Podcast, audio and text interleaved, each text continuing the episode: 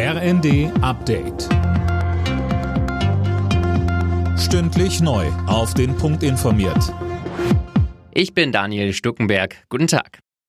Der Großbrand im Berliner Grunewald hält die Feuerwehr auf Trab. Mittlerweile haben die Löscharbeiten begonnen. Wasserwerfer sind dort im Einsatz. Das Ganze gestaltet sich allerdings schwierig, denn das Feuer ist durch Explosionen auf einem Sprengplatz der Polizei ausgelöst worden und dort lagert immer noch jede Menge Munition. Die Berliner Feuerwehr wird tatkräftig unterstützt, sagt Landesbranddirektor Carsten Homrichhausen. Auch hier hat die Bundeswehr aktiv Hilfe angeboten, auf die ich gerne auch eingegangen bin. Es ist hier multiprofessionell in dieser ganz besonderen Lage, weil es auch für uns als Feuerwehr kein Alltag ist, dass wir zu Brandereignissen gerufen werden, die ursächlich durch umsetzende Munition entsprechend entstanden sind.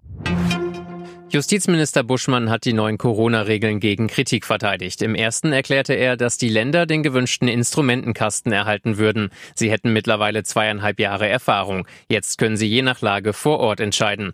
Bayerns Gesundheitsminister Holleczek sagte im ZDF, also gut gemeint ist noch lange nicht gut gemacht. Da sind noch viele, viele Fragen drin, die es zu klären gilt im Vollzug. Ich hätte mir gewünscht, dass es einfacher ist, auch für den Bürger tatsächlich leichter erkenntlich, was wir jetzt vorhaben und was wir machen wollen, dass die Bestimmung der Parameter auch klar ist, wann sind welche Maßnahmen zu treffen. Da sind viele Fragen drin, die handwerklich auch noch geklärt werden müssen. Holecek erwartet jetzt, dass der Bund diese Fragen klärt. Ab sofort können sich Patienten auch wieder per Telefon krankschreiben lassen. Das hat der gemeinsame Bundesausschuss von Ärzten, Krankenkassen und Krankenhäusern jetzt entschieden. Wer einen leichten Atemwegsinfekt hat, muss damit nicht mehr extra in die Praxis kommen. Das soll die Hausärzte entlassen, volle Wartezimmer in den Praxen und damit auch neue Ansteckungen vermeiden. Die Regelung gilt erstmal bis Ende November.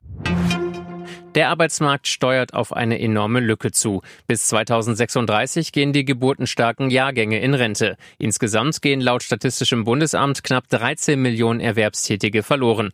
Aus der jüngeren Generation rücken aber höchstens 8,4 Millionen nach. Alle Nachrichten auf rnd.de